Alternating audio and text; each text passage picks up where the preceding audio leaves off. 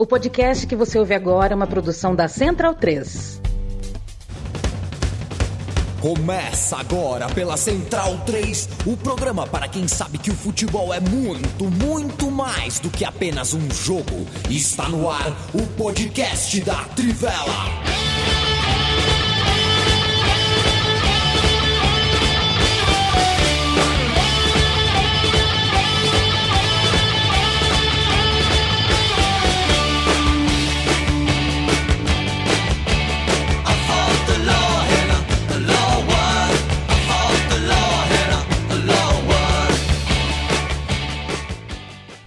Amigo e amiga da Trivela e da Central 3 é muito bem-vindo e muito bem-vinda. Me chamo Leandro Amin, sou lado de Felipe Lobo, Matias Pinto, Bruno Bonsante, infelizmente com o desfalque do meu xará Leandro Stein. Hoje é dia 6 de novembro de 2023. Pela próxima hora falaremos de bola e campo, falaremos de futebol. Um abraço todo especial ao torcedor do Fluminense Futebol Clube, o tricolor de Cartola, Lu Santos, Jô Soares, Pedro Bial, é, Nelson Mota. Fred Caldeira. Fred Caldeira. Fred Caldeira rocaço na entrevista do Pepe Guardiola, muito bom. Eu não sabia que a noite de Manchester é boa, viu? Essa foi, foi, foi a manchete da entrevista para mim. Ele fez a pergunta certa, né, cara? Se eu sou o Fred Caldeira, depois de ganhar a Libertadores, eu tenho uma pergunta pro Guardiola, eu vou perguntar do Mundial de Clubes, é óbvio. Perguntar do quê, cara? Agora, o Felipe Lobo, boa tarde para você. Eu vou falar, né? Já falei aqui que a gente vai falar de bola e campo, de futebol aqui pela próxima hora. Mas teve o GP, né? Teve o GP. Você que gosta de Fórmula 1, não quero saber muito de GP, até porque ganhou o que ganha sempre. É, mas você conhece algum tizão que falava, que fale assim para você? Ah, Felipe, eu gostava da Fórmula 1 naquele tempo que os motor quebrava, aquele tempo que os pneus farelavam eu não entendo mais o que é corrida. Parece que tem corrida sprint agora, né? A última corrida que eu assisti já faz um tempo. É, foi a, foi eu descobri a corrida que tem um final. um shootout agora também. Só... Tem shootout? É só o nome. É, shootout. É, um, é um treino de classificação. É, é só o nome da, da classificação da sprint, para não ficar duas classificações. Pois é, pois é, é muito difícil. Ficou bem mais claro assim mesmo, viu? Eu assisti a última corrida de uns dois anos atrás, que, que tava para brigar, né? Que, que acabou 2021. sendo na última volta, né? É. 2021, acabou sendo um na roubo, última volta. Um roubo. Aí, roubo. É, aí e é, é, é, VAR, é no VAR, e vai a comissão. Eu falei, pô, se é pra ficar assistindo a, a comissão de arbitragem de decidir, eu vejo futebol mesmo. Não, mas teve o Não, mas decidiu na pista, foi, mas né? é que não deveria ter acontecido como foi. É, é, o prefeito foi pro GP, né, Felipe Lobo? Eu acho que a casa foi. dele tava com luz, né? Tudo bem? É, salve, salve, amigos. Boa tarde, boa noite, boa madrugada. É, pois é, é, para você que não sabe, acho que muita gente não sabe, o nome do prefeito de São Paulo é Ricardo Nunes. É, ele não foi eleito, você não, você não, não viu a cara dele muito, porque ele era o vice né, do Bruno Covas, que infelizmente faleceu. É, e ele herdou o cargo, mas ele é bastante discreto. E eu até fiquei com a expectativa de ver umas vaias para ele, né? É, mas acho que as pessoas ah, nem difícil. sabem quem é ele, né? É, não, sei se as pessoas identificam ainda mais de longe, né? É, mas, pois é, né? Esse caso da, da Enel é um, é, é, é um desses casos mais claros que a, a, é, a, privatização de um serviço público essencial e monopolista é uma péssima ideia, né? Eu sou contra a privatização de serviços essenciais, principalmente nesse modelo monopolista. Então, privatizar metrô, ônibus, né, transportes em geral, energia elétrica, água, que agora querem privatizar água também, né? Sendo que você não tem opção de cancelar, né? Ah, não gosto da Enel, que é a nossa prestadora maravilhosa aqui de São Paulo e de vários estados, né? E ela é péssima em todos os estados. Mas é isso. Você não tem assim, putz, não gosto da Enel, vou contratar a outra. É. É, assim, o doido é que os caras fazem a gente ter saudade de Eletropaulo. Não é que a Eletropaulo era maravilhosa, né? Não é isso. Mas ela funcionava de alguma forma. E agora você vê, né? A, a, sempre dá para piorar, né? O pessoal fala, privatiza que melhora. É. Só que piora. E ele também. foi pro GP. E o prefeito foi. foi pro GP. Eu até assisti uma corrida de estoque caro, tava fazendo, fazendo hora. Alguma coisa ia acontecer, eu tinha que fazer hora. Aí zapiei, né? Na casa da minha mãe.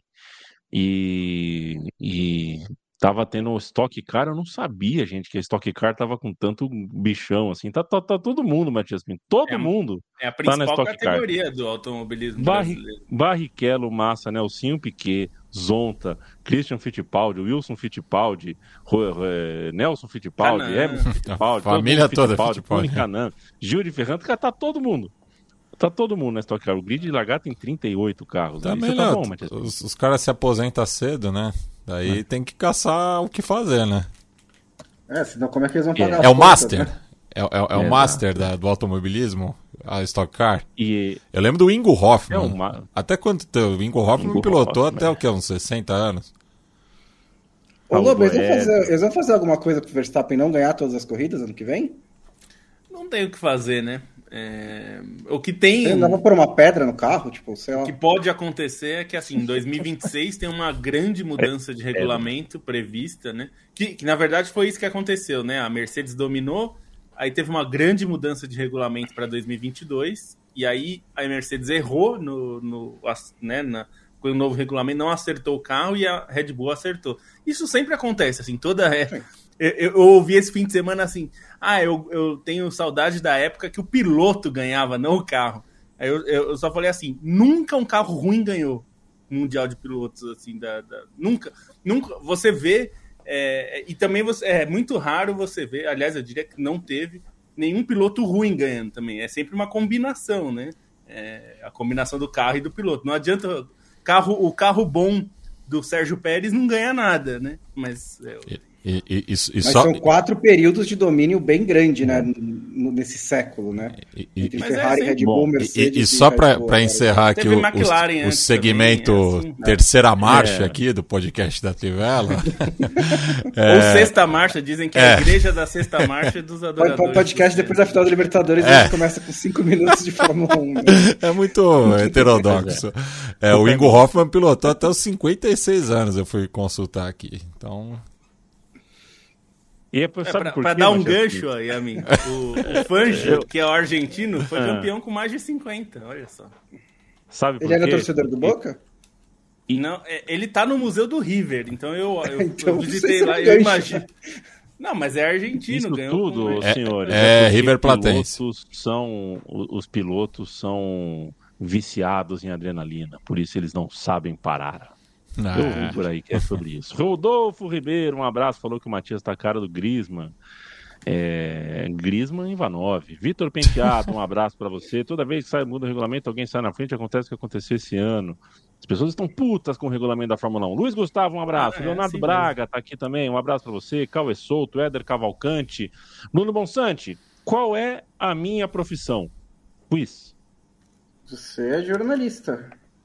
Perfeito. Eu sou jornalista. Certa resposta. Isso significa que eu não sou psicólogo, não sou psicanalista, não sou terapeuta, não tenho pacientes.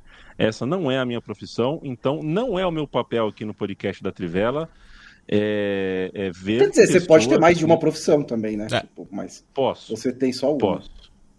Posso, não é o caso. E eu não estou aqui para tratar psicologicamente, psiquiatricamente de quem está mordendo os cotovelos, mordendo as paredes, porque o Fernando Diniz e o dinizismo eh, ganhou um campeonato. ele que é psicólogo. É, a gente aqui, ele que inclusive é psicólogo. A gente trata aqui o Fernando Diniz como um técnico de futebol, de um time de futebol que disputa campeonatos de futebol e não é sobre ele apenas, né? Ah, Porque tem gente que parece que coloca o Diniz ah, acima do próprio debate sobre futebol. A gente gosta de falar de bola aqui e dá um grande prazer falar de bola quando o assunto é Fluminense. Do Nino, sim.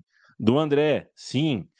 É, de Keno e Arias, muito bem, sim. A biografia do Ganso não é muito interessante? É. É, outros jovens que não foram tão falados, bom também, Alexander, Martinelli, não é legal falar? É. A saga do Cano, não é incrível de conversar sobre o Cano? É. Felipe Melo, que personagem é esse? É, bom personagem. Veteranos como Marcelo e Fábio, não é legal de falar sobre eles? Cara, o Fluminense é. ah, assim, é um mar de boas histórias, de boas ideias, e tem inclusive o Fernando Diniz. A gente não vai cair aqui no rame-rame de ficar discutindo se o dinizismo isso, o dinizismo daquilo, se faltou, não faltou. Deixa o cara, para de encher o saco do cara. O cara ganhou um campeonato, como perdeu o campeonato, e vai perder outros, e vai ganhar outros.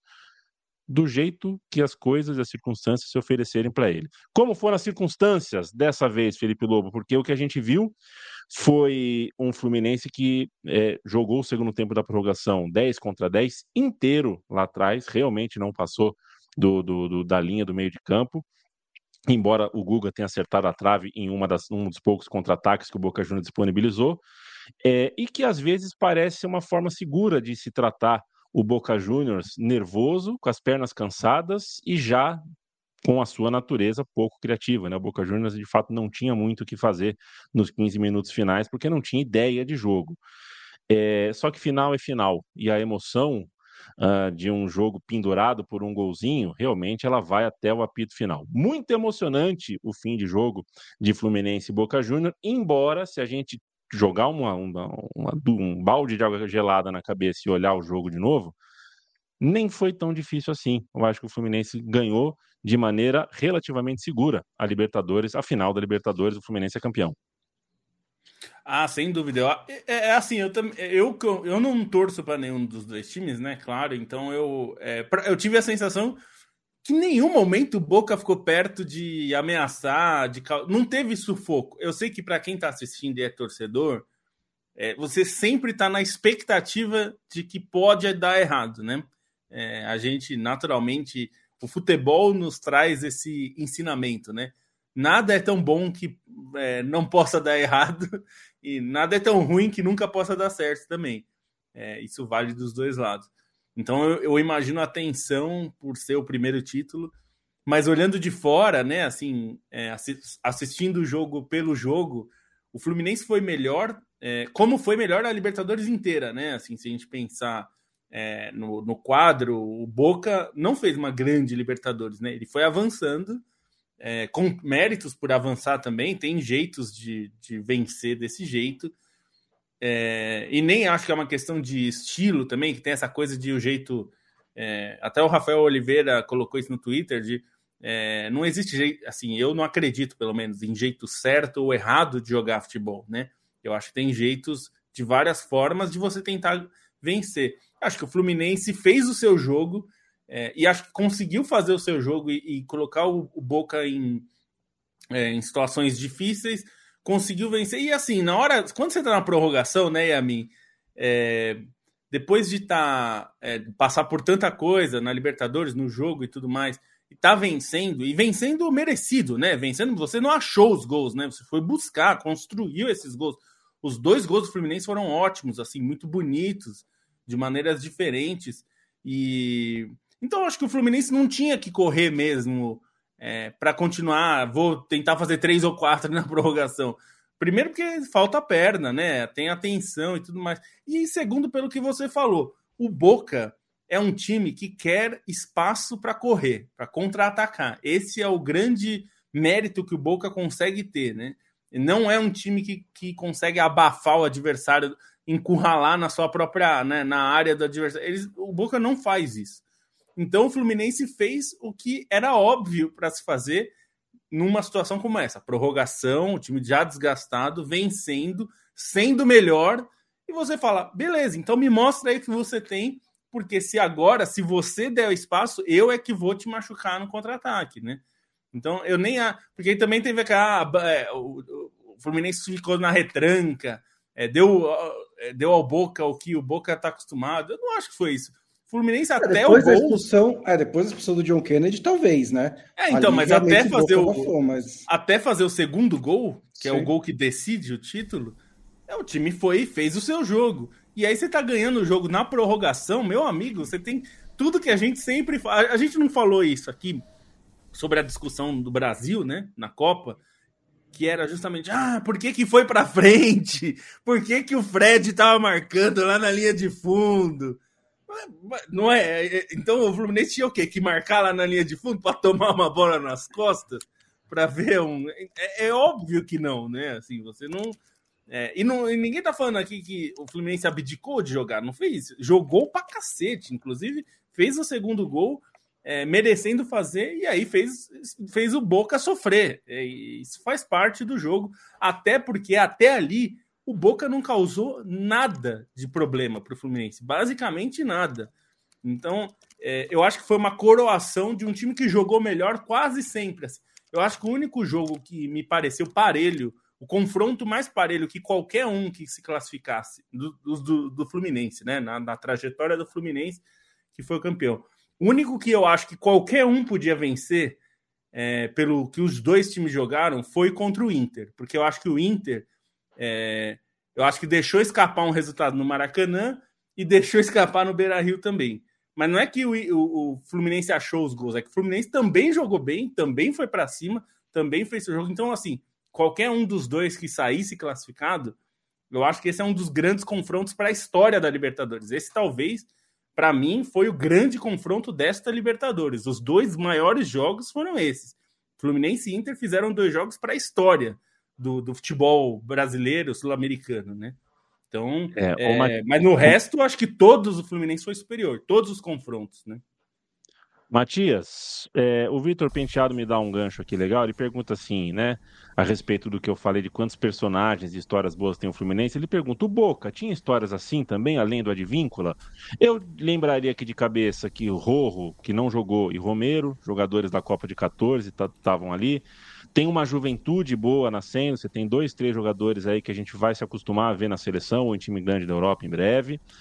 A história do Cavani, não, não sem dúvida. É, mas será que vai muito além disso? É, veja você, eu não quero. Acho que finalista tem sempre seus méritos. O Boca Juniors é, não venceu nenhuma partida no mata-mata, só empatou. Eu acho que é caso sim para se perguntar para o Abel o que, que deu de errado é, como que ele conseguiu uh, não achar espaço diante desse Boca. Assim como a pergunta também tem que ser feita para o Gago, de como é que o Racing não acertou alguma coisa, porque o Boca, é, puxa vida, o Racing não conseguiu se impor contra o Boca a, a, o, o, suficiente, e eram dois times que tinham como eliminar esse Boca Juniors. Tanto que o Boca agora perdeu até o técnico, quer dizer, o Boca estava se sustentando até agora, se segurando pela tabela, pelo resultado, não pelo futebol, certo?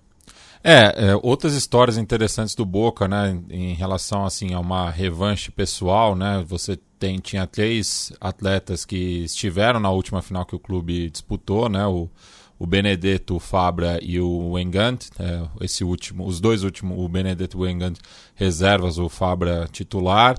Você tinha o Roncaglia e o Javier Garcia, que é, estavam no elenco para a derrota o, estavam no elenco na, na, derrota para o Corinthians também em 2012 é, o Paul Fernandes também né que, que volta ao clube.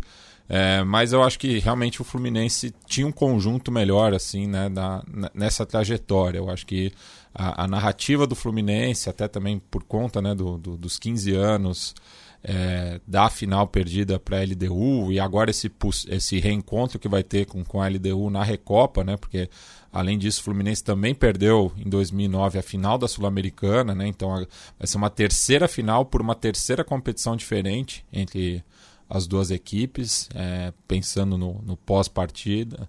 Mas o, o Boca, eu, eu, ele acabou chegando né, a essa final um tanto desacreditado, né? Porque fez uma campanha ok. É, também também não, não acho que foi uma campanha ruim, né? Porque enfrentou, é, principalmente nas quartas e na semi, adversários é, do mesmo nível ou melhores, né? Como o caso do Palmeiras. Acho que o Racing era um, um jogo mais equilibrado e tinha daí a questão pessoal do Romero também, né? Que é torcedor declarado da academia e acabou é, sendo o vilão da, da, da história, para o lado racinguista.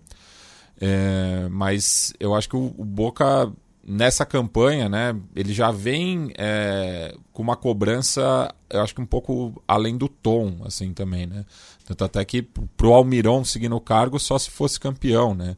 E não foi só ele, né? Ele que não tem identificação com o clube, como era o caso do Ibarra ou do Batalha, né, seus antecessores, e que também não, não conseguiram é, conquistar a sétima Libertadores, que daí está virando uma obsessão, né, porque cada vez maior, porque o Boca a, a, domesticamente ganhou todos os títulos possíveis no, nos últimos anos, então tem esbarrado na Libertadores, né, é, é isso que é, acaba é, sendo o, o, o, peso né, na, na, todo o pensamento né, gerencial do Boca, que também tem aí uma disputa interna né, entre o grupo do Roman Riquelme e do ex-presidente Maurício Macri, que até se confunde né, com, a, com, as eleições presidenciais da Argentina, né, porque o Macri apoia o Milei enquanto o Riquelme apoia o Massa, né, então tem esse pano de fundo aí, acho que isso vai ser inclusive a, aproveitado na campanha do Milley, né, que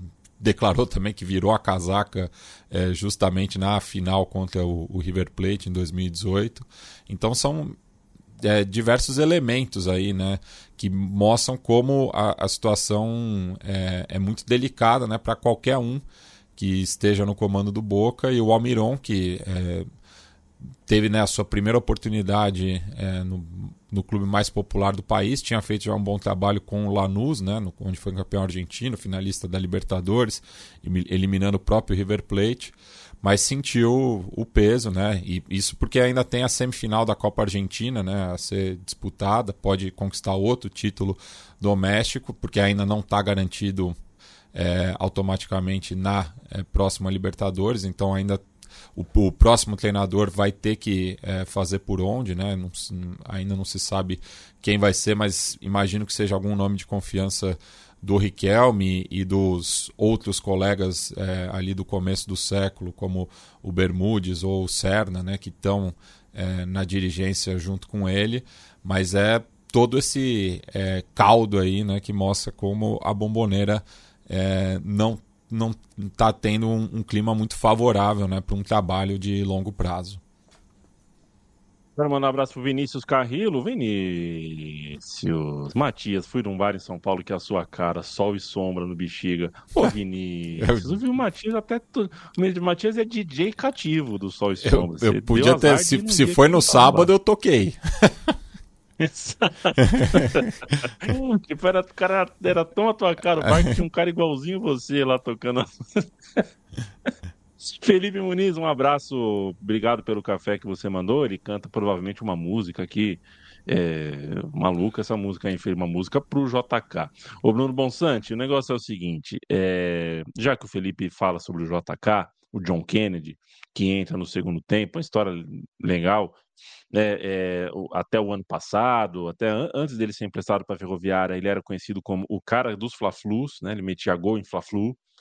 É, eu acho ele parecido com o Miller, o jeito de jogar. Não o Miller ponta do time do Cilinho quando começa a carreira, mas um Miller mais maduro, um Miller mais jogando por dentro, de costa para o gol. Tem um giro muito interessante, é um segundo atacante. Gosto realmente uh, do estilo de jogo do John Kennedy, como quase todos nós. Quem vê o John Kennedy jogar gosta do estilo dele.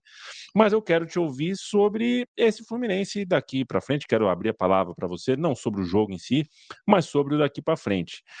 É, eu me recordo de ter falado no próprio podcast da Trivela, uh, sei lá, dois anos atrás, dois anos e meio atrás, alguma coisa como: nossa, a torcida do Fluminense está protestando porque o ano do Fluminense não é ruim é, uma, é o teto do Fluminense. O Fluminense está mais ou menos onde tinha que estar. Tá. Isso dois anos, dois anos e meio atrás, era mais ou menos né, uh, o que se falava quando o Fluminense chegava quase numas quartas de final de Libertadores ou quase num G4 de Campeonato Brasileiro. E quando estava num G4, a gente achava que estava um passo acima do que o elenco poderia. Agora, esse elenco foi construído de um jeito que hoje a gente olhando, é, para o presente, de fato, é um time muito qualificado. Agora quero um olhar seu para o futuro. O goleiro e o lateral esquerdo, por exemplo, não tem, estão com o sol às costas, né? É, o Cano também já não é mais um menino, mas que tal esse Fluminense? Uh, o que o Fluminense pode projetar para o seu futuro agora que é campeão? E com certeza, o presidente já disse isso, né? É, já está pensando no bi. É lógico, tem que pensar no bi, né? Até porque eu, eu, quero muito que isso não soa como um, uma diminuição do feito do Fluminense, e eu juro que não é. Mas, assim, qualquer clube brasileiro que entra na Libertadores, ele tem uma possibilidade de título, né? Porque a superioridade financeira em relação ao resto do continente é gigantesca, mesmo em relação aos argentinos. Então, acaba se tornando bastante, assim, uma disputa interna. E como aconteceu com o Fluminense esse ano, acabou sendo o clube brasileiro que fez a melhor campanha, a campanha mais competente, chegou até o fim do ano, até o fim do, da final, conquistou o título. É, e fica claro, inclusive, a superioridade técnica do Fluminense em relação ao, ao, Boca na final. Então tem que pensar mesmo no bi. É que tem alguns pontos de interrogação, né? Entre eles, os veteranos que você citou. É, até acho que o Cano é um caso bem especial, porque é um cara que já chegou no Brasil veterano e é uma daquelas contratações que você pensa que não é para o longo prazo, né? Que ah, o cara porque você vai investir dinheiro nesse cara, vai que ele começa a cair de rendimento, mas acho que o futebol mudou um pouquinho em relação a isso, né? Acho que a, a, a o limite de, de alto nível de desempenho, em, pelo menos para o nível do futebol brasileiro e sul-americano, também o europeu, mas mais o futebol sul-americano, ele tá a, a, idade máxima, né, tá um pouco mais para cima, dá para jogar até 36, 37, né, com novas tecnologias, nova ciência, blá blá blá blá blá. blá. É, então é um mercado que o futebol brasileiro deveria explorar um pouco mais.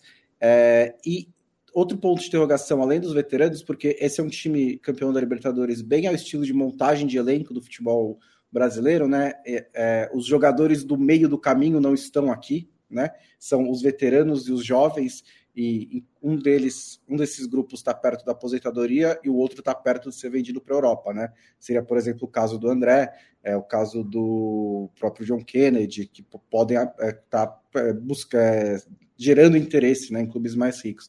Então, tem esses pontos de interrogação em como esse elenco do Fluminense vai se desenvolver daqui para frente. E acho que tem um ponto de interrogação também em relação ao Fernando Diniz, porque hoje ele é o técnico interino da seleção brasileira, a gente está esperando o Ancelotti daqui a aproximadamente seis, sete meses.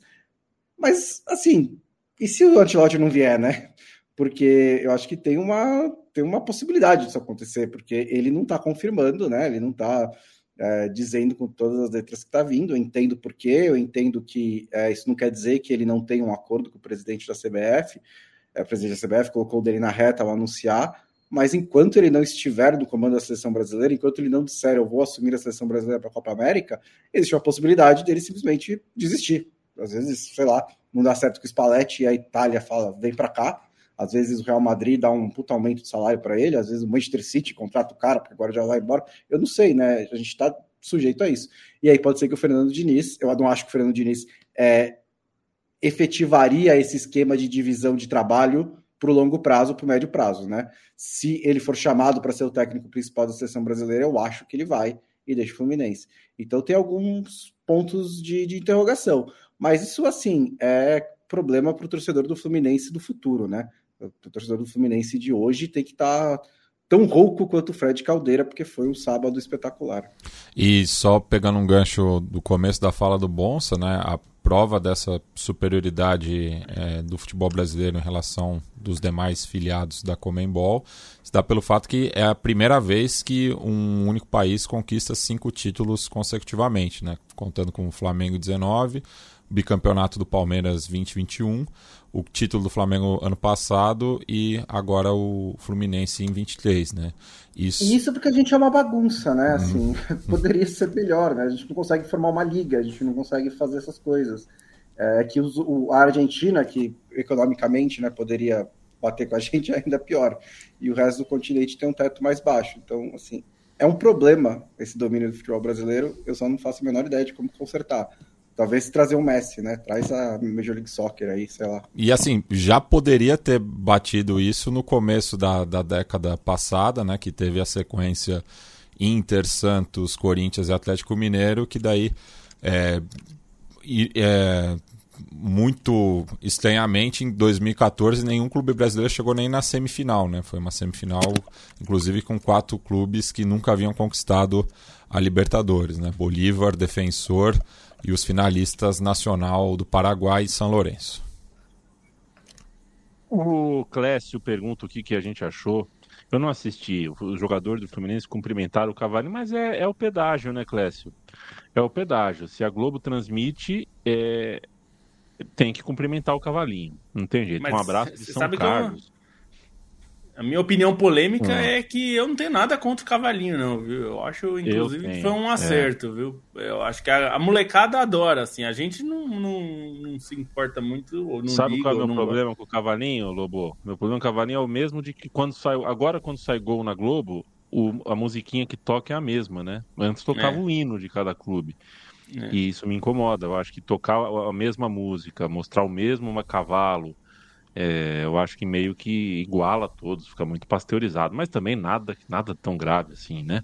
Eu preferia que o, que o Tadeu Schmidt, quem é o Alex Escobar hoje, né? Escobar. Conversasse com conversasse com o porquinho, com a raposinha, com o galinho, não que fossem todos cavalos. Mas você sabe que aí tem um problema de licenciamento é. e tudo, né? É, ah, isso pô. aí é uma briga. Eu, é que, assim, eu sempre digo que esse não é o assunto de agora, enfim, mas é isso daí é uma estratégia porque o Fantástico é um programa de entretenimento e jornalismo também, mas não é um programa de esporte, né? Então você precisa convencer quem não gosta de esporte a assistir não tirar, pelo menos, do canal enquanto tá passando, porque que, o esporte que, é um Que já deixa pequeno, pro né? final, né? Futebol é. já fica lá pro final do, do da então, revista eu, eu semanal. Entendo, é uma estratégia para pra... não é, é O programa não é feito para nós, né? Que somos os doidos, cabeça louca, que fica vendo é, entrevista coletiva e não sei o quê. É, é para é, tornar um negócio... É. Então eu entendo, assim. Eu... Pois é. Eu não assisto desde, desde Argentina e França Argentina campeã do mundo, eu não assisto nenhum programa de televisão. É... Tá sendo interessante, porque você percebe que as opiniões que você tem do jogo, depois quando você encontra na rede social, você encontra os amigos, é, é diferente, assim. É... Parei, dei uma parada, tô no detox, mas o podcast da Trivela eu ouço, né? Porque eu não tenho outra opção também, porque eu tô aqui apresentando, né? Senão já Só teria largado. É, só faltava não ouvir. Arthur Valentini, ele que pede pra gente mandar um abraço pro amigo torcedor do Fluminense dele. Quem é? É o Vinícius. Vinícius. Um abraço para você, Vinícius. Parabéns. Que você tenha desfrutado muito do final de semana. É, Felipe Muniz pergunta o que a gente achou da arbitragem do jogo. Eu achei impecável. É, e eu quero falar com vocês agora sobre a KTO. KTO.com é o endereço Trivela é o cupom. Se você for é, marinheiro de primeira viagem, a KTO é nossa parceira já há mais de ano, já há um tempão. É um site é, de apostas esportivas que tem também outras modalidades de jogo lá dentro. Você pode encontrar as KTOs, a malandrinha. É, e a KTO, nossa parceira, sempre faz questão de uh, lembrar vocês: aposte com responsabilidade, aposte só aquilo que você pode perder e como foi feriado na quinta-feira passada, né, a gente sempre dá dicas na segunda, na, na, na quinta-feira. Como foi feriado, a gente passa para segunda-feira. O Lobo e o Bonsante dão dicas de cotações lá de dentro do site da KTO. Se você quiser segui-los, siga e aí você pode ganhar uma moeda. Começa com você, Lobo. Vamos lá, então. É... Bom, semana de Champions, eu vou começar com o Atlético de Madrid Celtic, que está menos de dois gols e meio, está pagando 2,36. Acho interessante. Atlético de Madrid é um time seguro, tal, não é, não é exatamente como no seu auge defensivo, mas ainda é um time seguro. Eu achei uma cotação alta para menos de dois gols e meio aí. Borussia Dortmund e Newcastle é o contrário, né? Porque o Borussia Dortmund pode cravar ali uma vitória que seria muito importante jogando em casa contra o Newcastle, é, pensando em classificação. E o Newcastle perdeu para o Borussia Dortmund em casa, então precisa recuperar esses pontos fora, deve ser um jogo bem aberto. Portanto, mais de dois gols e meio, que está pagando 1,71. E por fim, um jogo que é um time com a faca no pescoço, mas que vai ter uma grande motivação, que é o Milan contra o PSG em casa. É, vai ser a recepção do Donnarumma, né? O Donnarumma que é considerado um traidor pela torcida do Milan, porque é, várias vezes na renovação ele ficava fazendo aquela graça de ah, não, né, quero para renovar eu quero né, é, um, trono de ouro, eu quero, enfim, é, ficava fazendo uma graça para renovar e renovava, até que uma hora ele não renovou e saiu de graça do Milan, né? E claro, isso gerou muito descontentamento no jogo contra da Itália contra a Ucrânia recentemente. Ele foi vaiado pela torcida da própria Itália, é claro, muitos torcedores do Milan em San Siro. E a vitória do Milan, é, diante desse contexto, a torcida está preparando bandeiras, cartazes, apitos. Vai ser o diabo pro, pro Donnarumma em, em San Siro.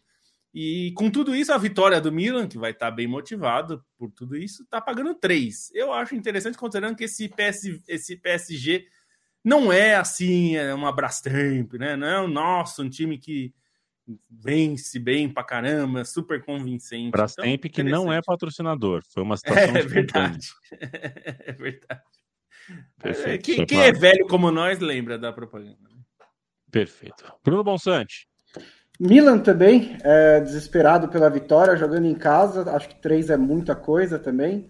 É, o PSG até fez um bom jogo no fim de semana, mas não, também não passa essa confiança. É, 3 é muito alta a odd. Se você quiser se proteger, o empate, Milan ou empate, né? Tá 1,61, que também é uma cotação interessante. É, acho que é mais provável que o Milan não perca esse jogo do que perca, do que perca, até porque é a quarta rodada né, da Champions, então essa é quando os times que estão bem, no, fizeram um bom primeiro turno, às vezes dão uma vacilada também. A Inter de Milão fora contra o Red Bull Salzburg está pagando 1,60, que eu também acho uma cotação interessante para ganhar esse jogo.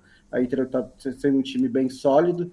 É, e tem Manchester City Young Boys no Etihad Stadium, né? O City não está tão avassalador assim, mas levou um susto do Young Boys no jogo de, no jogo de ida fora de casa. No Etihad Stadium é atropela todo mundo e quatro gols esse jogo está numa boa cotação a 1,85.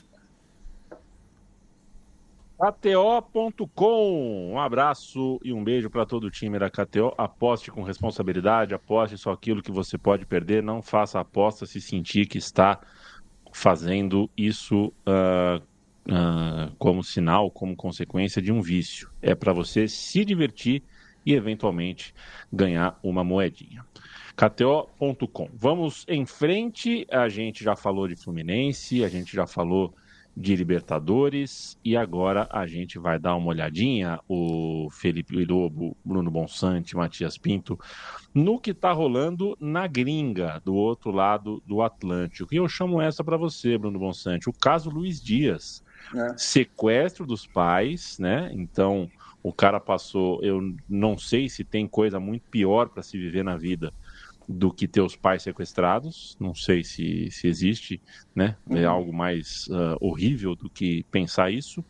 Mas voltou com gols. É, esse último fim de semana, portanto, deve ter sido um fim de semana catártico para o Dias.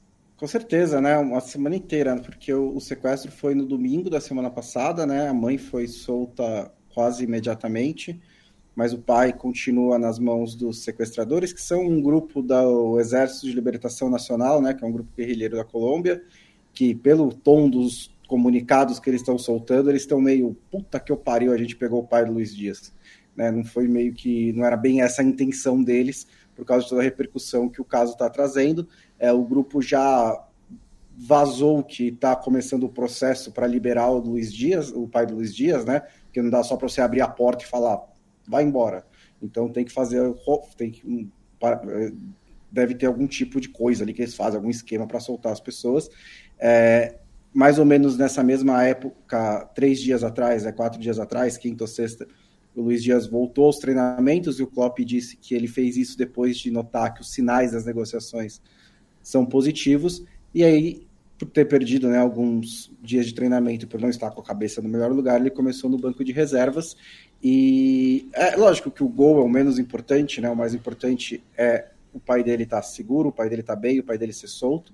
Mas o futebol às vezes tem umas histórias óbvias, né? Ele entra no jogo de um jogo que o Liverpool surpreendentemente estava tendo problema, porque o Luton tá um time bem ruinzinho, é, e consegue arrancar um ponto, consegue fazer o gol do empate para o Liverpool nos minutos finais, que parecia que o gol não ia sair, e levanta a camiseta e mostra lá é, libertar para papá, né? Liberdade para o meu pai. É, então foi um momento bonito do fim de semana, ele estava visivelmente emocionado. É, o resultado, como eu disse, foi muito surpreendente, né?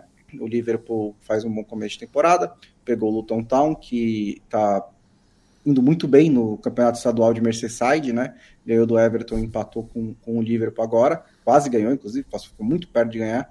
E aí o Liverpool ficou um pouco para trás, né? O City abre três pontos, goleou o Bournemouth sem, é, sem, sem cerimônias, né? É, o Tottenham está com um, empatando com o Chelsea com um jogador a menos agora, então não sei se vai rolar aí, mas poderia abrir até cinco pontos, mas a briga estava ficando boa. É, o que também rolou de interessante no fim de semana da Premier League, antes de a gente passar para outro país, é o gol do Newcastle contra o Arsenal, né? Que teve três checagens diferentes do mesmo lance. É, o Jacob Murphy chuta rasteira, a bola vai até a bandeirinha de escanteio. É, o Joe Willock recolhe, evita a saída, faz o lançamento para a segunda trave, onde o Joelinton faz uma falta no Gabriel Magalhães, e eu digo isso porque foi falta, é, e depois ele, o, o Joelinton ajeita de cabeça para o Anthony Gordon marcar.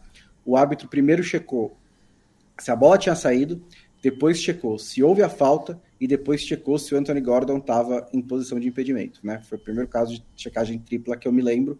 É, e o gol foi confirmado, apesar de ter sido uma falta clara.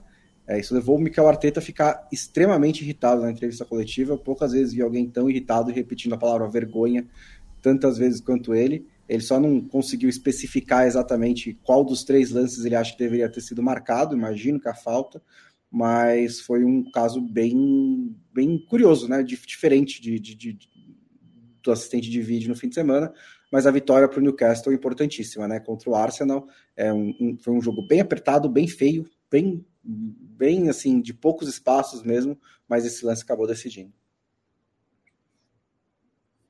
Feito. Isso é o Bruno Bonsante falando sobre futebol inglês. Uh, na Alemanha, né, falando em inglês, né? Uh, o Harry Kane, que coisa. Ô, Matias Pinto, como é que faz para se manter uma rivalidade dessa? Tá, tá pegando mal, né, pro Borussia Dortmund. Tá pegando mal. Tomou, tomou uma traulitada do Bayern de Munique e o Harry Kane que, é, veja bem, né? Veja bem, não faz muito tempo a discussão era sobre Adriano Imperador, eu não quero entrar nessa, né? Quem é melhor, Adriano Imperador ou Harry Kane?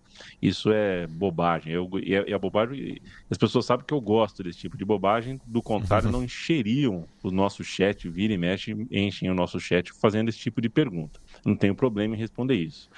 Mas eu estou falando tudo isso para dizer que eu acho sim é, que o Harry Kane é melhor que o Lewandowski. É, e aí, quando você tem um Bayern de Munique que se ajeita, e é o Harry Kane, não o Lewandowski, fica melhor ainda, né? É, o Borussia Dortmund, mais uma vez, tomou totó uh, do, do Bayern de Munique. Mas eu nem queria falar de futebol alemão. Não sei se vocês querem falar alguma coisa sobre o campeonato alemão, sobre esse totó? Não, só, só comentar né, que o, o Bayern chegou a 67 vitórias né, no Der Klassikir, é, o que representa metade dos jogos. Né? São 134 encontros, 67 vitórias do Bayern, mostra aí o domínio dos bávaros nessa rivalidade, mas o campeonato alemão tem, né, como líder ainda o Bayer Leverkusen, né, que acho que é a, a, grande novidade dessa temporada. O Stuttgart já perdeu um pouco de fôlego, né, foi derrotado pelo Heidenheim, que subiu da, da segunda divisão nessa temporada. É, então, eu acho que vai ter essa briga aí, né, entre o Bayer e o Bayern. É. Eu só eu precisaria investigar um pouco mais para me aprofundar no que eu quero dizer. Mas o Dortmund precisa começar a fazer algumas coisas diferentes. Porque não é possível que toda vez que chega nessa, eles tomam uma pancada do Bayern de Munique, né? É assim, não é todas as vezes, é. mas é absolutamente recorrente. Com 10 é, minutos já estava dois gols, dois Exato, a zero. virou piada já. É assim, é um jogo, inclusive é o, era o clássico em casa do, do Borussia Dortmund com o Bayern de Munique, né? É o clube que tem as maiores condições de brigar frente a frente com o Bayern de Munique. É, e, e, e não, não, me parece ser apenas uma questão de tipo, ah, o Dortmund tem que vender o Bellingham e depois, depois de vender o Sancho e depois de vender né, o Haaland. É, isso é uma realidade financeira do Borussia Dortmund que não é do Bayern de Munique. E acho que, lógico, existe uma diferença financeira muito grande entre os dois times. Mas 2 a 0 em 5 minutos, assim, não é isso, né? É outra coisa. E acho que o Dortmund tem que não, isso não pode continuar acontecendo, né? Assim, é um clube grande, é um clube que tem recursos é. e que consegue brigar e tem capacidade de brigar, mas frequentemente esse tipo de coisa acontece, não só no duelo direto contra o Bayern de Munique, como no fim da, da temporada passada, quando estava com o título na mão, e em outros momentos, né? Acho que é, é, existe uma questão, uma, um domínio financeiro do Bayern que é incontestável, mas também existe um déficit de competência no Borussia Dortmund que acho que dá para ser a, a, dá para ser endereçado, dá para ser tratado. O Ramiro Ribeiro pergunta para mim, Kane ou Lineker? Eu vi muito pouco do Lineker, né, cara? Mas muito grande, né? Aliás, Ramiro que fala de Maceió, Ramiro, eu tô com meu, o meu chuveiro tá quebrado, Ramiro, quebrou meu chuveiro. É... Será que rola, mano? Tá foda. Abraço para você. Nico Rodrigues. Será que rola o quê? um banho, cara, ah, quebrou meu chuveiro. É. Você vai. tomar um banho. o Gabriel Soares, uma nota para a expulsão do John Kennedy. Gabriel, olha só, não teve podcast da Trivela na quinta-feira, né? É, talvez o maior jogo da história dos pontos corridos aconteceu na quarta e a gente não estava aqui para conversar sobre isso na quinta-feira, de Palmeiras e Botafogo. E muito se falou de arbitragem, o John Textor, né? Baixou o Eurico Miranda ali no John Textor. Aquilo é uma coisa, arbitragem ruim, arbitragem que erra, é, não era para expulsar o Adrielson, depois não foi pênalti, na minha concepção, apita tudo. Por que, que eu falei agora há pouco que para mim a arbitragem da final da Libertadores foi ótima? Porque não cai, não cai nessa do jogador que toma uma porrada no peito, põe a mão no rosto, né? O Vilmar Roldan, com todos os erros que ele teve na carreira, não entrou na do Keno, uma jogada que o Keno tentou é, emular uma agressão. Segue o jogo, é um juiz que, de, assim, é, no futebol brasileiro, o juiz e os jogadores têm um acordo entre eles tácito ali que os jogadores é meio é como se eles pudessem pedir falta. Cada um tem direito a pedir uma, duas faltas por jogo, seja o zagueiro, seja o atacante, o vai ajuda. Uma vezinha ele ajuda cada um ali no jogo. E a arbitragem, é, falando tudo isso para dizer que a arbitragem do futebol brasileiro é, ser ruim e a gente uh, tá de saco cheio de arbitragem ruim, isso é uma coisa o que está escrito na regra é outra coisa, né? O que está escrito na regra é que você não pode abraçar a torcida quando faz gol que toma cartão amarelo. É, depois tem que reclamar. Poderia não ser assim? Poderia. Preferia que não fosse? Preferia. O John Kennedy está perdoado por fazer isso, porque é um gol em final de Libertadores. Se eu faço um gol em final de Libertadores, eu estou correndo no Rio até agora, para cima para baixo. Dá para entender a emoção. Mas é, tá, na, tá, na, tá na regra, tá na lei. Tá, tá mas eu, não, e você vê o. Chegou a hora da gente começar a questionar mais Também. Lei, não, mas assim. É, sem dúvida. Mas você vê dúvida. que é, é muito chamativo o David Braz no, no lance, ele empurrando o John Kennedy para voltar hum. logo, porque já sabia né, que o colega estava com um cartão amarelo e, ironicamente, foi o próprio David Braz que acabou entrando para recompor né, o sistema defensivo. É porque é de uma crueldade gigantesca, né? Eu entendo que ela tem um motivo dela existir, mas acho que você tem que dar ao árbitro algum espaço para ele interpretar o momento, assim, sabe? O cara faz o gol numa final de Libertadores, numa prorrogação e é, é expulso. É, é que tipo, daí, é, sabe, é, é, que daí a subjetividade também, né, Bonsa? É, é, então, que justamente essa é uma regra objetiva. Desde que eu entrei no, futebol, desde que eu entrei e comecei a cobrir o futebol, a gente introduziu várias regras para aumentar a objetividade da arbitragem e nenhuma delas funcionou. Então tá uma bosta tão, tão, talvez pior do que quando eu comecei a trabalhar com futebol. Então talvez tipo, a subjetividade seja uma, talvez um pouco mais de subjetividade possa ajudar também, né? Assim, é, não, acho que a, a, a, a, a tendência pró-objetividade está funcionando. Zé Pereira, o moço de Jacarta, tá esperando o Matias no Paulistano. Será que tem jogo de basquete hoje? Um beijo para você, Zé Pereira. Quero informações, eu quero saber o que, que o Zé Pereira pensa do San Antonio Spurs. É, que oh, nos velho, anos será. Que absurdo, viu? É, Você viu um absurdo, o jogo? Né? Você viu o jogo é um 38 absurdo. pontos? Não, não vi, mas eu tô me informando, né? Tô voltando a me informar. Tem um lance, amigo, que o armador, o cara só joga a bola para cima, tipo, na direção dele, na direção da cesta. Ele pega a bola com uma mão e faz assim, sabe? Não tem, tem como marcar um negócio Mas desse. A gente tem que é. falar do piso das quadras nesse torneio aí. Não, não dá para ver o a jogo. A imprensa continua sendo maltratada programa. O pessoal tá de palhaçada. É, virou palhaçada mesmo. É. Concordo com você, Matias. O piso do, do, das quadras tá demais. Eu, eu tô começando a me informar de novo de NBA, Bruno Bonsante porque por causa do Embamiama, eu gosto do San Antonio Spurs, né? É mais ou menos quando é, eu vou voltar à Fórmula 1 quando aparecer um novo piloto brasileiro que vai fazer a gente sorrir nas manhãs de domingo. Felipe Lobo, é palhaçada, né, Felipe Lobo? Que palhaçada que é essa conversinha. É, é seguinte, companheiro. A rodada do campeonato italiano deu à Inter de Milão uma vitória importante fora de casa contra a Atalanta. Não é uma vitória qualquer. A Juventus venceu uma rival. Pode ser favorita, pode, mas é rival. Ganhou fora de casa da Fiorentina. É uma vitória importante. E o Milan perdeu em casa, um jogo que não se pode perder. E já são três jogos sem vitórias. O quanto essa última rodada da Série A condiciona, muda, uh, altera a nossa maneira de olhar a real briga pelo título. É, vai ficando mais claro que a Juventus, mesmo não sendo um time que encanta muito, né? O Milan joga mais futebol na média do que a Juventus, mas o Milan perde, tem perdido pontos né, importantes. Então, ainda acho que o Milan briga pelo título, mas está mais claro que a Juventus parece ter mais fôlego, mais condições de é, acompanhar o ritmo da Inter. Né? A Inter já parece é, muito clara, muito claramente vai ser o time é, a ser perseguido nessa, nesse campeonato italiano, né? É, é, isso era esperado, é o time experiente, é o time mais é, maduro, né? Para vencer esse título. É, então era esperado que brigasse mesmo pelo título, é, encabeçasse até a briga pelo título. É, eu, a Juventus eu tinha muitas dúvidas por tudo que a Juventus tem feito, né? E, e principalmente pelo que tem jogado de bola, mas o time parece ter encontrado alguma segurança, que é o, a marca do Massimiliano Alegre, né? São times seguros.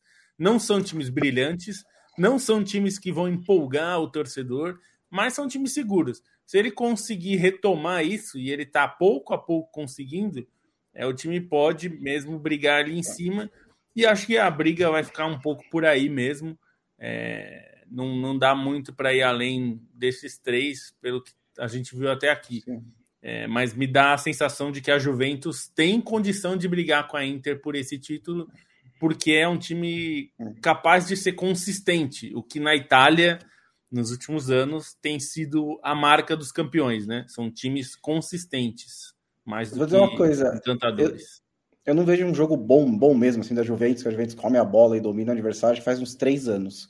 Mas tá aí, né? Tá dois pontos da liderança, eu até me assustei quando eu vi isso que eu fiz o jogo da Juventus pro site e assim, foi assustador o pouco que a Juventus jogou nessa partida. A, a, fez um gol aos 10 minutos, demorou 40 minutos para dar outro chute pro gol, depois mais 40 minutos para dar outro. Né? Teve dois períodos de 40 minutos em que não deu uma finalização. Era só a Fiorentina jogando. É, só que assim, a Fiorentina também não fez tanta coisa, né? Porque tem essa competência defensiva que o Alegre consegue colocar no time, que os jogadores sabem executar. O Bremer, coitado, afastou 13 bolas nesse jogo o Gatti afastou 11, né? Era a Fiorentina jogando bola para a direção do gol da Juventus e a Juventus mandando embora, mandando para frente e esperando a bola voltar. É, acho que tem que jogar um pouquinho mais, mas acho que vai brigar pelo título. Ainda acho que o Milan tem mais argumentos, né, para é, acompanhar a Inter, né, de jogadores mesmo, assim, do meio para frente, depois de um mercado bom que fez. É um trabalho aí que já tem alguns anos mas a Juventus está nessa briga com certeza. Eu só queria destacar o, o, quanto eu fiquei assustado com, com o jogo que fez contra a Fiorentina. O Nico Rodrigues pergunta aqui se a gente já recomendou Hermanas Bravas. Não conheço esse, esse, esse podcast, Nico. Um é sobre, é sobre a, a briga entre duas irmãs pelo controle da barra do Chacarita. É, produzido. É, é, bom? É bom, produzido pelo Mauro Albarracin, que é um youtuber é, do conurbano, né? Ele inclusive estava no Rio de Janeiro cobrindo a, a, final da Libertadores. Eu achei muito bom o resultado. Inclusive conheci uma da, da, das duas irmãs quando estive em Córdoba ano passado. No fim das contas, Matias, quantos torcedores do Boca vieram para o Rio de Janeiro? Olha, o Departamento de Imigrações da província de Misiones, né, que é a, a província mais próxima do Brasil, o Brasil faz é, fronteira com Misiones e Corrientes, mas Misiones é onde está, por exemplo, ali a Tríplice Fronteira, é o Passo de... É, é, é, o caminho mais fácil para chegar pelo Brasil. Deu conta que 90 mil argentinos cruzaram a fronteira na semana passada. Né? Então, esse é um isso só por terra. Né? Então, é, acredito aí que mais ou menos metade é, de, dessas pessoas estiveram no Rio de Janeiro. Não peguei o número, desculpa, estava vendo outra coisa. Qual é o número? 90 mil cruzaram só pela província tá de Misiones. Perfeito. Então, então você não necessariamente ouve o podcast da Trivela, né? Quando você está fazendo. É, é que a gente às vezes. Essa pegou na, Olha, na veia, na veia. Essa, essa é, daí é, foi, aquela, foi aquele é, pênalti que o cara dá uma paradinha antes, é, o goleiro cai. É, é, a diferença entre ouvir e escutar, né? Exatamente. Que a, a, a, o apresentador muitas vezes ele está pensando no próximo no gancho. No próximo né? segmento, claro. Pra, aí para organizar aqui. O Vaz Caramba, eu não vou falar teu nome, né, meu? Vaz Caramba, porque senão o YouTube desmonetiza a gente. Não que ele monetiza, não, desmonetiza não, ele some de vez com a gente, né? Já. Odivan ou Maguire? Ah, Vaz Caralho. Eu. Putz, eu fico com o Maguire, porque. O Maguire não é tão ruim assim também. Não é. Maguire, Maguire. Kane ou Schiller? Pergunta o Ramiro. Kane, embora o Schiller fosse bom jogador. E o documentário do, do, do Beckham não gostei, hein? Muito bem não. produzido. Muito eu adorei, gente... muito divertido. Você não gosta quando, achei... quando o Capelo chega de, de, de, de lanche assim no Lago Como? Ele parece mó chefão. O ponto alto são os técnicos. Capelo, Sim. Ferguson, isso é o ponto alto. Mas é a, a narrativa de que é, ele é o cara que acorda mais cedo, é o que treina mais, é o mais abnegado, é o que consegue ter mais foco. É, aí quando alguma coisa dá errado na carreira, é a família que, é, que tá com a cabeça na família, tá com a cabeça nos paparazzi, tá com a cabeça no filho. Aí sempre volta por cima. É uma, é, assim, eu achei a narrativa muito a trajetória heróica do branco uh, homem, uhum. sabe? É, achei, achei um pouco Ayrton Senística, para a gente ficar no tema de GP aqui. É, mas é assim, muito bem produzido. Não, eu, eu, eu, só vi o trecho que viralizou, né? Que eu acho que já valeu a é, intenção é, não, da série. é maravilhoso. É que assim, eu, eu até posso concordar com você, é que assim, um jogador que faz o sucesso que o Beckham fez, eu não sei qualquer outra história que dá para contar, sabe? É uma história de sucesso, né? É uma história que, tipo, o cara realmente ele era muito bom no que ele fazia e ele conseguiu criar um negócio assim. assim o que eu acho de interessante, principalmente no documentário, é é quando sai um pouco né, dessa história realmente, quando vai em como ele se transformou nesse ícone pop, em como ele se transformou nesse primeiro jogador que realmente abraçou né, a, a questão do, do, estrelato assim, é. no, no, mundo moderno. Acho que isso é muito interessante, inclusive como em combinação com a esposa, né, em combinação com a Spice Girls, né, como é, essa, essa combinação deu. É, é a Porsche. E eu dava muito. Eu dei muita risada toda vez que jogava para pra Vitória e ela falava. É, mas foda-se futebol, eu só, só gostava do Beckham. Tipo, eu não sei nem o que ele tá falando aí, mas eu queria que meu marido ficasse na minha casa, sabe? E acho que, e, e, acho que é um ponto interessante do comentário também, porque ela não é uma esposa comum, né? Assim, não é assim que nem a, a maioria dos casais de futebol, em que realmente o cara tem um emprego que é super badalado que é. ganha muito dinheiro. Nesse caso, são os dois, né? Ela também era uma, uma figura quase tão relevante quanto o Beckham. Então, a, a, dinâmica do casal era diferente. Pois é, com a diferença de que o Beckham uh, uh, se interessava pelo universo da Porsche, que eu descobri Isso. com a série Porsche, é o mesmo que Patricinha, né? Meio que alguém muito é, só que a recíproca não era verdadeira, né? Não. A Vitória, a, a, Vitória Beckham tratava a carreira do, do, do, do marido mais ou menos como o, o gato do William Bonner, né? É, o gato do William Bonner não sabe que o William Bonner apresenta o Jornal Nacional. Para ele, o, o, William Bonner sai de casa e volta para casa. Vocês né? acham que o William Bonner. A repercussão depois da expulsão dele na Copa, né? Tem esse trecho. Ela fala, você imaginava que ia ser tudo isso. É, é que Copa do Porsche, mundo, Porsche é um pouco. Não é nem patricinha, é, é, é um mais tipo. Elegante, mais tipo assim, né? aristocracia. É, mas é aristocracia. É, assim, é uma assim. coisa meio de. de da né, nobreza. De, é, classe alta. É, né? uma coisa meio de elegância. Burguesa. Assim, né? é, é, não é nem tá burguesa, bom. porque burguês ele era também, mas é, é um pouco nesse. É, porque, ele, porque as outras Spice eram meio doidinhas, né? Ela era a coisa meio. Né? Tanto que ela criou marca de roupa. É, e, e, o, é, e, o, e o tipo social do Beckham é conhecido como Chev na, na Inglaterra, né? Que é o justamente. Seria aqui, aqui no. É, o chavoso, ostentação, assim, o cara que veio de baixo e quer. É Chev. É, tanto é. que mostra isso na é. série, né? Ele, ele gastava.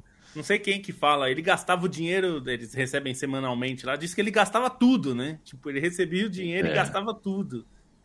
Que é isso, não. Ô, não é Ô Felipe Lobo, eu passaria mais uma hora, eu, eu, fui bem hoje, hein? A apresentação do programa hoje foi boa. Eu tava numa má fase, mas hoje eu apresentei bem esse podcast.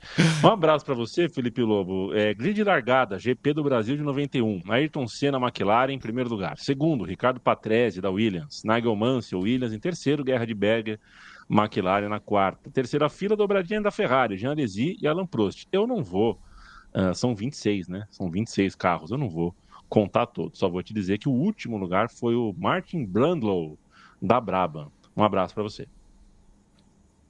E você, e você sabe que o Martin Brandle hoje é comentarista da Sky Sports. Acho que Opa. é um dos principais, talvez eu diria até que é o principal comentarista da, da, da, Sky Sports, que é a maior emissora do mundo de Fórmula 1, né? Eles têm um canal só de Fórmula 1. É. Tem um canal chama Sky Sports F1, que você, você assina só, tipo um Premiere, o nosso Premiere aqui, só que de Fórmula 1. É, é, é referência. É, mas ele não Perfeito. foi um grande. Ele brigou, ele brigou, ele disputou na corrida com Ayrton Senna, né? Ele é da mesma Sim. época do Senna. Eles correram a F3, F3000 juntos lá no Reino Unido. E eles, enfim, disputaram nas categorias de base, foram juntos para a Fórmula 1.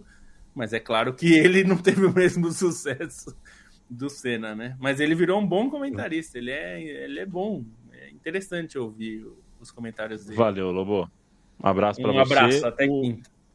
O Ramiro perguntou, ele achou que era para consertar. Não, é, a, não é. Eu não sei que a minha namorada me informou durante a gravação desse podcast que o, o, o nosso chuveiro capute. Agora eu vou ver o que está acontecendo, porque eu preciso tomar um banho, porque hoje eu suei pra caramba. Matias Pinto, o carro mais bonito da história da Fórmula 1. Um abraço.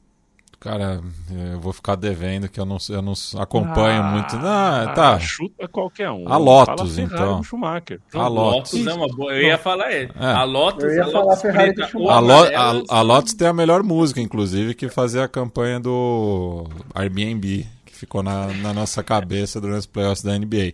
Aproveitar e mandar um abraço pro Antônio e pro Cris, que estão aqui no estúdio, dois estudantes de jornalismo Opa. da PUC, que vão me entrevistar depois do programa, estavam acompanhando aqui os bastidores também. Antônio, Cris. É... Saiam, saiam dessa é... enquanto vocês podem. É, é, assim, não, não levem muito a sério o que vocês acabaram de acompanhar na última hora, tá bom? Somos apenas esforçados. Um abraço para vocês. Valeu, Matias. Bruno Bonsante, você Oi. já teve um óculos da Benetton? Um abraço. Um, um abraço. Não, nunca tive óculos da Benetton. Eu nem sabia que existiam óculos da Benetton. Aí você percebe como a Red Bull é esperta. Todo mundo sabe que a é Red verdade. Bull é uma bebida, mas ninguém sabe que a Benetton fazia óculos. Ah, é verdade. Nossa, que bosta de propaganda, né? Eles gastaram é dinheiro à toa. Né? A, Benetton é mais famosa pelas roupas, né? Mais do que é, pelos, é, pelos óculos. Né? As roupas, ela é uma, era, tanto que a Benetton é uma das poucas grifes é, de roupas que tiveram equipe, é. né? A Alpha Tauri é outra. Mas a Ferrari superou, porque de uma escuderia virou marca de roupa também. Você vê mais gente com é, roupa bom, da Ferrari. Ferrari virou do... marca de tudo, né? Assim, é... Falando nisso, Lobo, você já parou para pensar se, falando em roupa, né? Se a Lacoste tivesse uma equipe de Fórmula 1, que carro louco que ia ser, um jacarezão, assim, ó. Ia ser legal, né? Ia ser legal. Ia ser um Você sabe que a Ferrari é marca de tudo, mas é. o champanhe da Fórmula 1 é Ferrari, mas não é da, da empresa Ferrari. É que Ferrari é meio é Santos na, na, Cês... na, Itália, né? Então. Vocês sabiam ah, que vai ter um filme marca. sobre a Ferrari? Vai ter um filme sobre a Ferrari e quem vai fazer Parece o Enzo Ferrari bom, é o Adam Driver. E vai ter um filme da, da Lamborghini que é o Frank Gallo. É, e vai ter um filme da, da, sobre a Brown GP com o Keanu Reeves. É um filme documentário, né? O Keanu Reeves, é. na verdade, é uma série, acho que são quatro episódios, Perfeito. vai ser lançado agora. Muito bom, hein, o documentário, parece. Pelos, pelos, pelas prévias. É a equipe que durou um ano só, né? Existiu um ano, ganhou e acabou. Senhoras, senhores, quinta-feira a gente volta. Visite nossas cozinhas, central3.com.br, trivela.com.br, a loja da Trivela em capred.com.br barra Trivela, a newsletter da Trivela, assinada por Bruno Bonsante, trivela.substack.com. E apoie a Central 3 em apoie, apoia.se barra Central 3. É sempre um prazer ter vocês é, ao meu lado. Estou é, falando com os ouvintes, mas estou falando também com Lobo, Bonsante, Matias, Leandro Stein. Vocês ficam agora com a porrada que vale a porrada. Quero todo mundo junto. Todo mundo junto. A porrada do Super Fight.